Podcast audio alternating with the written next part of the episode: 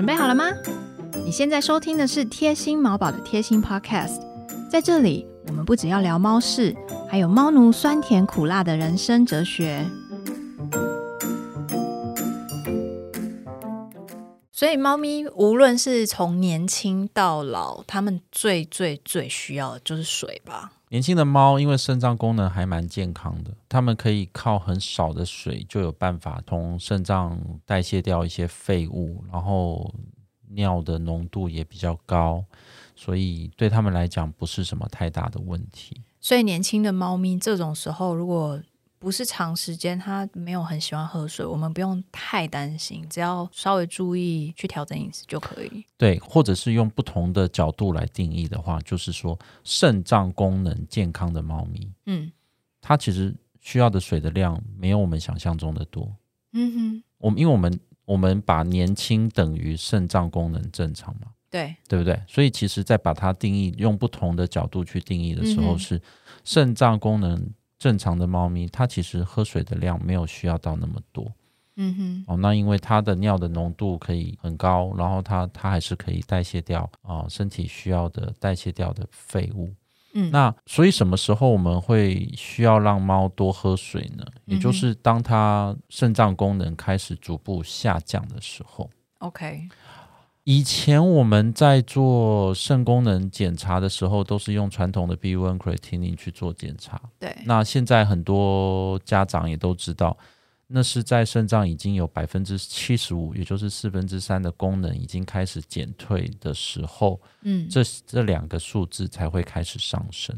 所以很久很久以前，我们在测量很久，真的很久很久以前，没有啦，十年前。很久很久以前，我们其实是用 creatinine 正常值的高值先做预测也就是说，creatinine 它超过二点四才是超过所谓的 reference，就是参考值。可是我们会说，诶，你在一点六到二点零，你就要注意喽；啊，你在二点零到四二点四就要注意喽。哈，我们会用这个来反推。对，但是再过一阵子以后，我们就发现有一个东西叫 SDMA。嗯。SDMA 可以号称可以更早期的让我们发现，我觉得它就是一个不错的工具，嗯哼，在呃中老年的猫咪做健康检查的时候，我偶尔会用这个作为测试的标准，嗯，看它的数字是不是有偷偷的上升。嗯。那一旦这个偷偷的上升开始出现的时候，反过来我们讲到的就是所谓的肾脏功能正常的猫咪，水可以不用喝太多，这个理论好像我们就要小心一点，因为它有可能肾脏功能开始出现退化。嗯它肾脏功能开始出现下降，即便它还没有开始出现肾脏疾病的临床症状，所以那时候水分的摄取就很重要了。嗯哼。水分摄取开始开始就要变成了我们日常生活当中一个一个重要的一个课题。所以我们常常在网络上面看到猫咪每公斤建议摄取四十 ml 的水，嗯，那个是正常的肾脏建议用量，还哎、是？没有没有没有，就是我觉得年轻猫不需要那么多啦。年轻猫你会发现，它每公斤只喝个二十 ml，搞不好就很够了嘛。所以其实我先以它现在这个水分为主，然后我去检查的时候看它的指标，如果都 OK，我就让它维持维现在这样持其实是是 OK 的，是不用到一定要达标这样。对，然后可是到某一个阶段，我们发现哦，它 SDMA 变高了，嗯即便它 BUN creatinine 没有上升，嗯哼，那我们可以考虑让它多摄取一些含水的食物。嗯哼，我们可以考虑让他用一些不同的方法来，可以让他喝水。我知道吉尔有很多方式嘛，就是我们可以考虑去介绍朋友找吉尔，让 好当 SDMA 上升了以后，就是去找吉尔这样子，然后让猫多喝水。我也是会跟医生一起搭配，因为其实这个因为猫不会讲话，所以我们会很需要搭配跟医生检查，然后看它的状况去调整。因为不是每一只猫咪都很适合。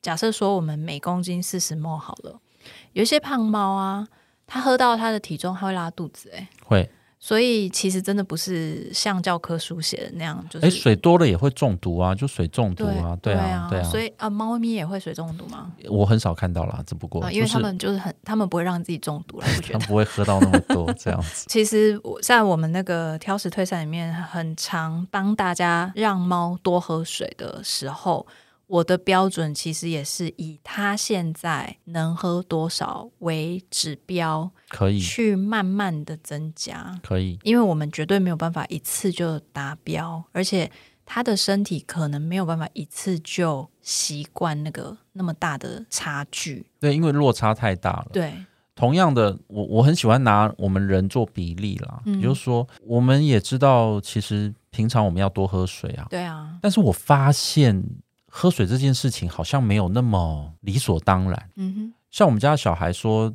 他们是我们家小孩是比较不那么经常喝饮料，就是喝水，他们可以一直喝水。嗯，可是他说，他们班上的同学朋友是不喝水不喝白开水，不喝透明的，他们想要喝 对有味道的水，，就是有一些米色的，就是就是奶奶茶，对，就是其实大人很多都是这样啊。你去健康检查，不是有一些健康检查，你要先喝五百 CC 的什么东西之类的嗯吗？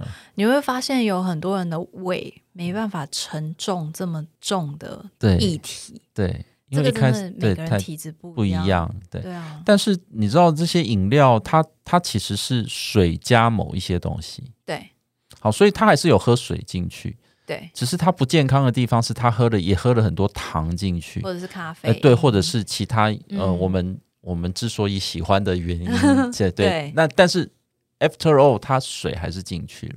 对。对，那所以所以对于猫来说，其实我们在喝水这件事情上面，有的时候我们可以让它喝一般的水，但是我们也可以尝试用一些不同的方法，以至于嗯让它的水进去的时候，也许它多了一点钠，也许它多了一点糖，也许它应该不会有咖啡因的想要用 咖啡。不行啊，我没有看过有谁 猫喝咖啡很开心的。对啊，对啊，所以所以在这样的情况之下，我们就知道哦，它它可以用这个方法来维持水，对，来维持它体内水分的平衡嗯哼，啊、年纪慢慢大的时候，我刚刚提到消化蛋白质的能力开始下降。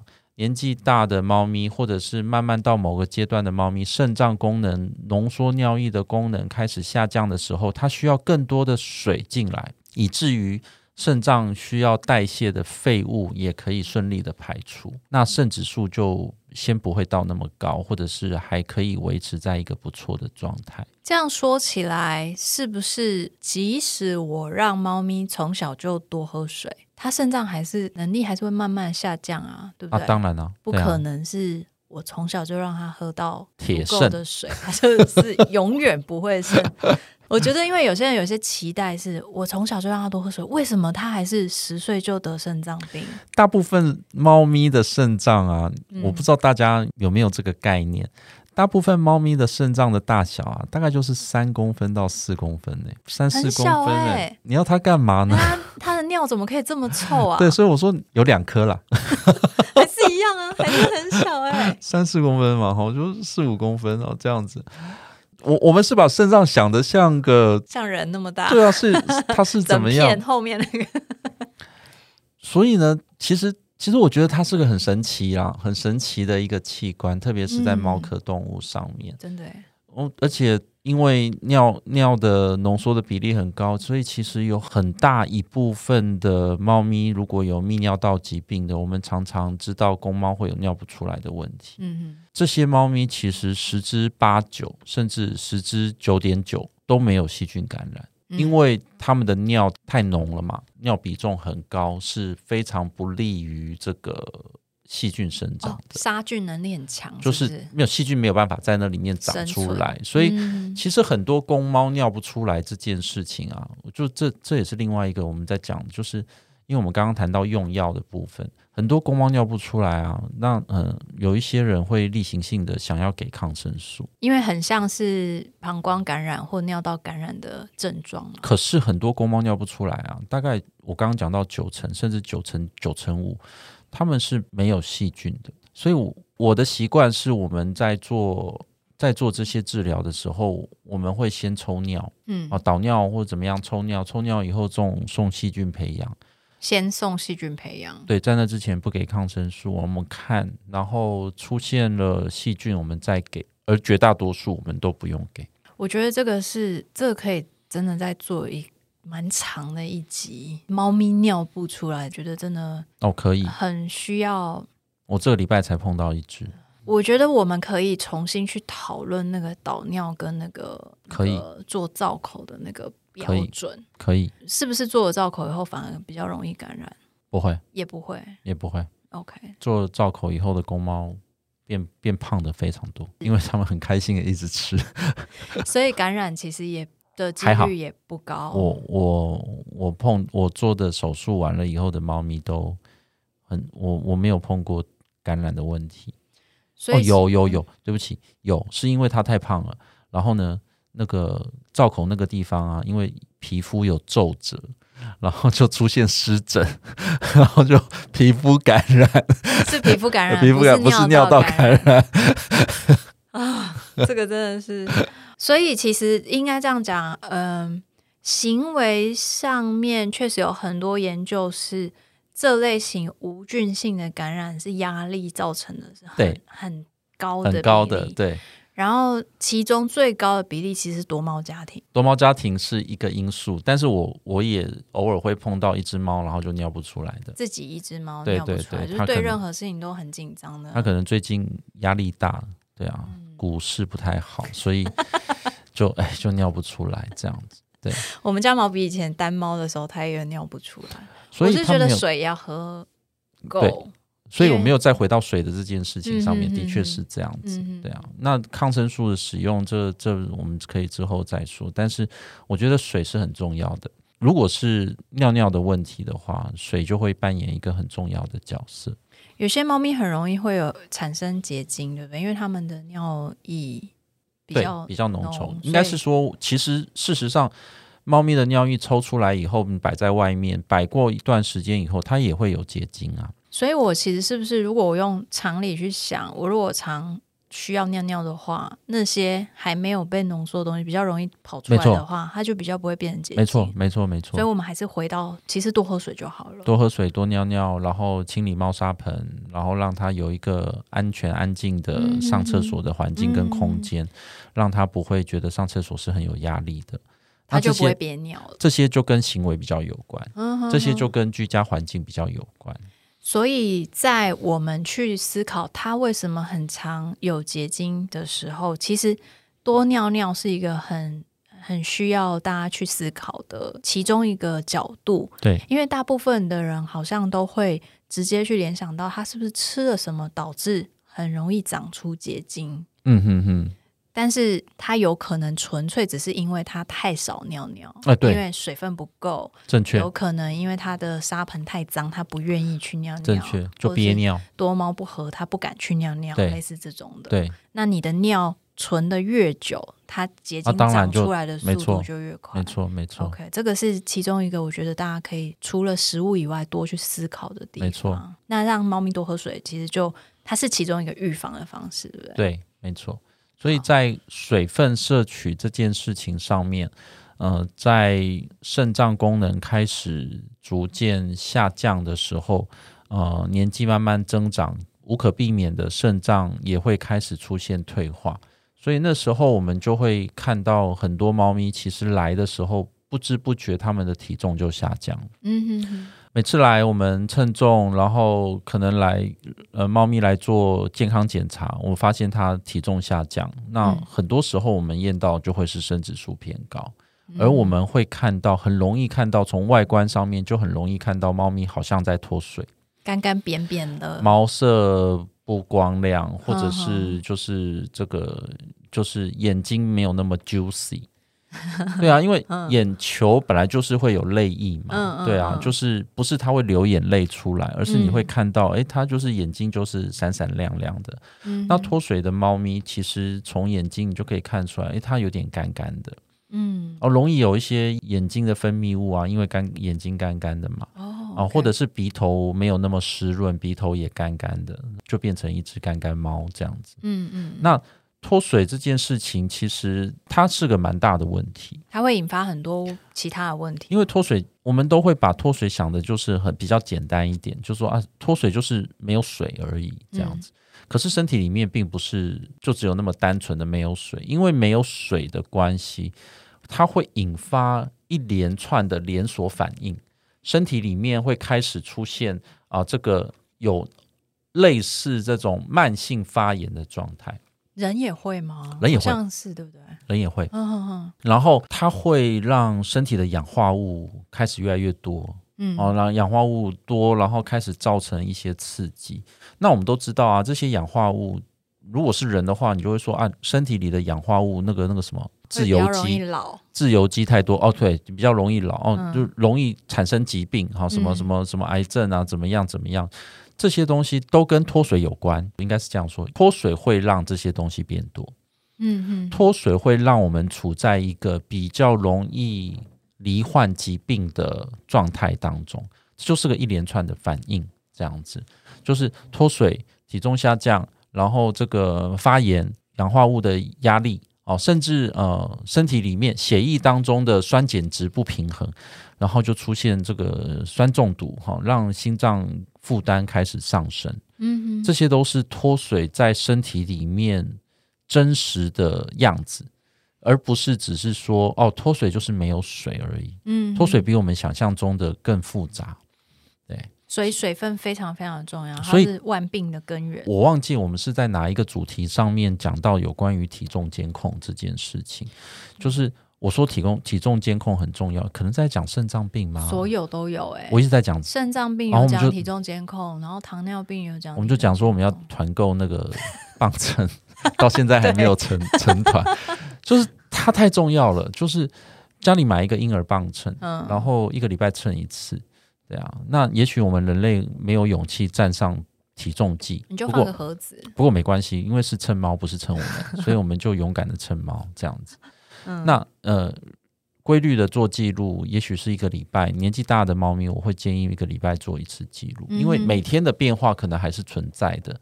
但是每个礼拜做出来，其实我觉得就就还蛮客观。当我们每个礼拜都做的时候，我们会发现五月的体重跟去年十二月好像开始出现一些变化了，它开始有点下降了。那我应该带到医院去。啊，看给医生看看，是不是他真的有在脱水？他是不是有一些身体的退化的迹象开始出现？嗯，所以体重监控是其中一个让你可以很快抓到猫咪脱水的。是它，它最快，它最快。然后，当然我们可以从很多外观上看得出来，就像我刚刚说的，眼球有没有很 juicy，或者是平常的猫咪嘴巴里面其实都还是有一些口水。可是当它脱水的时候，就就不容对就不容易看得出来。前一阵子有一个那个世界兽医师研讨会，然后有个老外就在讲猫脱水这件事情。他讲猫脱水其实就跟我们人宿醉一样。哦，好痛苦，痛苦。哎，对，杰的杰儿的反应很真诚。就 hangover，很可怕哎，hangover，对，哎，其实有时候我人呐，有时候真的脱水到一个程度，那个感觉真的是宿醉，即使你没有喝酒，都因为我其实已经戒酒很两年有了。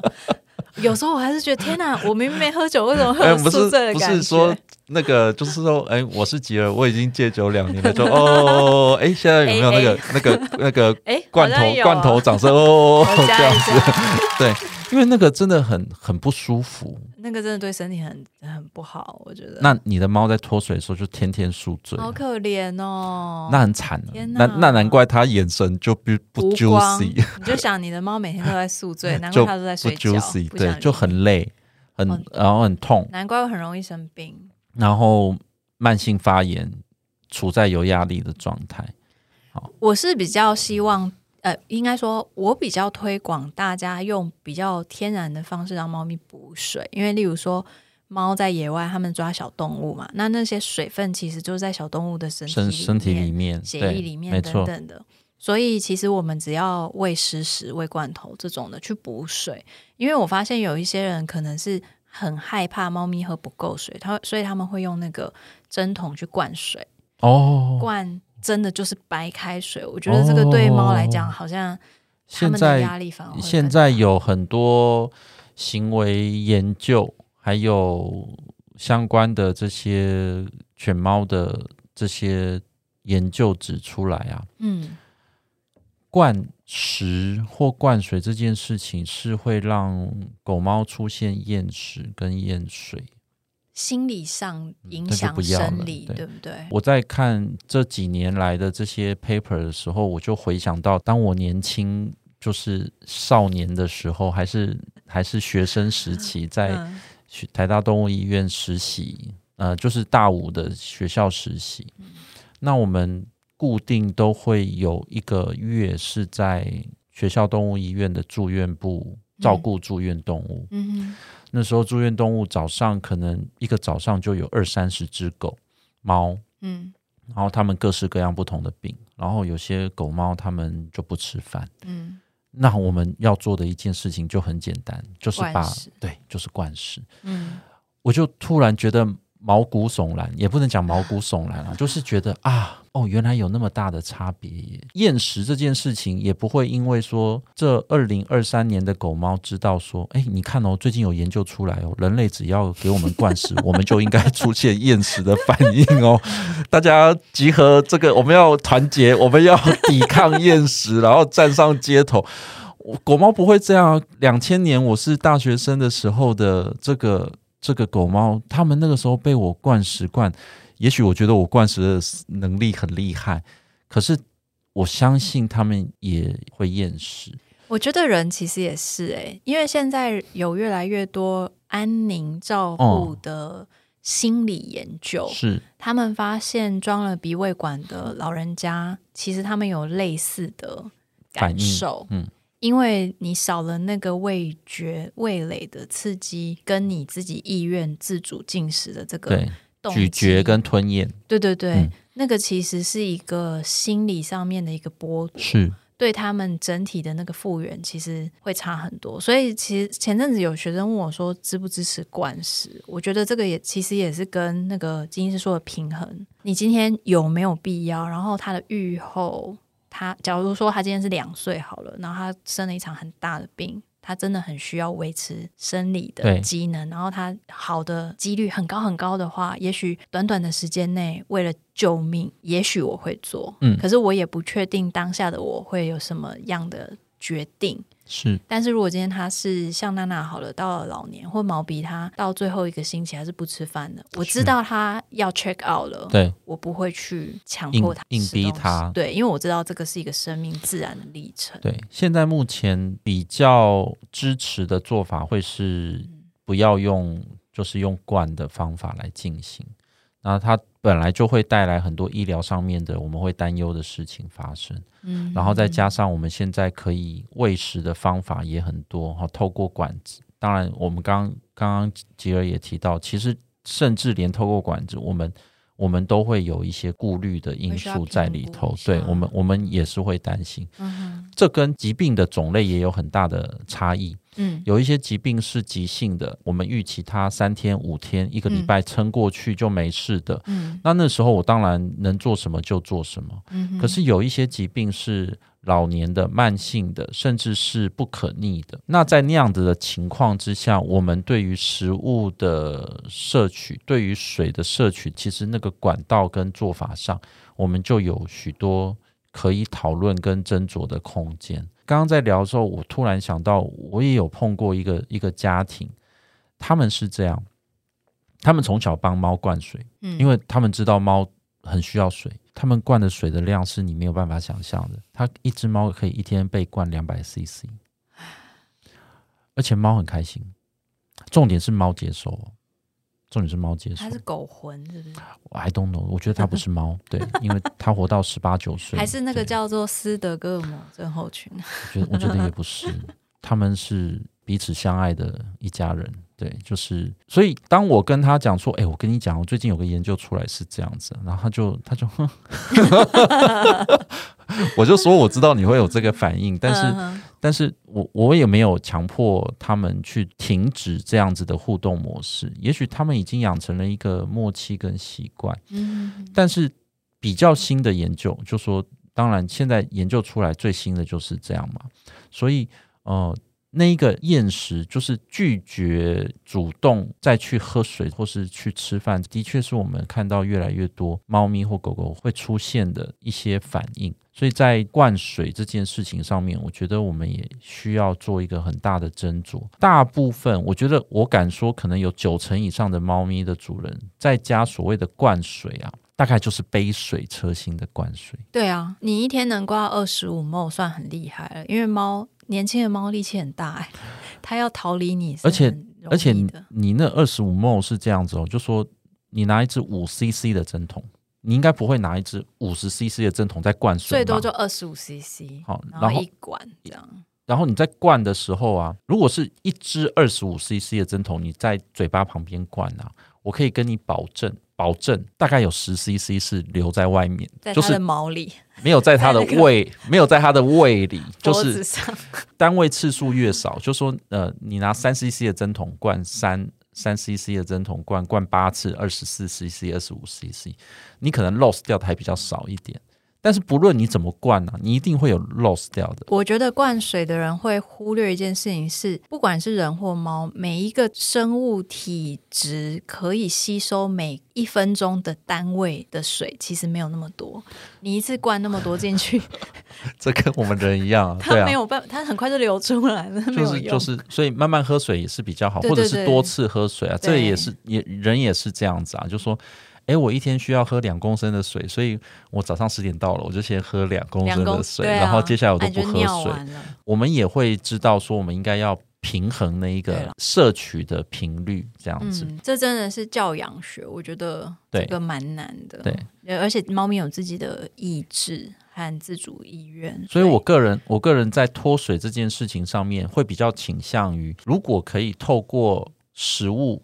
啊，特别是副食罐，因为副食罐含水的比例很高啊，比起干饲料高很多。干饲料 maybe ten percent 食物也许吧，我不知道，不知道现在是怎么样。可是副食罐是超过一半以上的嘛，就说它的水分的比例是很高的。嗯，那就回到说，哎，它。从小到大都没有吃过副食罐，然后以至于它不吃副食罐，只吃干饲料的猫，我有碰过这样的猫，很多啊，maybe 三分之一甚至一半的猫咪是这样。但是有些有些猫咪它开了副食罐，它很开心啊，它会一直吃。对，那其实就把它当做是喝水嘛，就让它多喝水，那会对它肾脏功能慢开始慢慢下降，或者是它可能有一些相关的疾病，都会有很好的帮助。脱水这件事情就会是一个很重要的关键。脱水、体重减轻这个部分影响到的层面很广。也许我们接下来会讨论到有关于高血压，嗯，那其实都相关联了。其实这些东西都是有关的。水是根源，对，所以不要宿醉。不要让猫宿醉，就说不要让猫每天都处在那一个你昨天晚上去夜店，然后今天早上起来的那个状态。我要把这句话当成这一集的那个头。对对，不要让不要让猫宿醉。对，就是那个很不舒服啊，在那样子的情况之下，除了不舒服以外，身体里面是这个受伤的状态，或者是对身体是不好的状态。对，同时我们也推广这个各位正在收听的这些家长们，就是。饮酒不要过量，喝酒不要开车。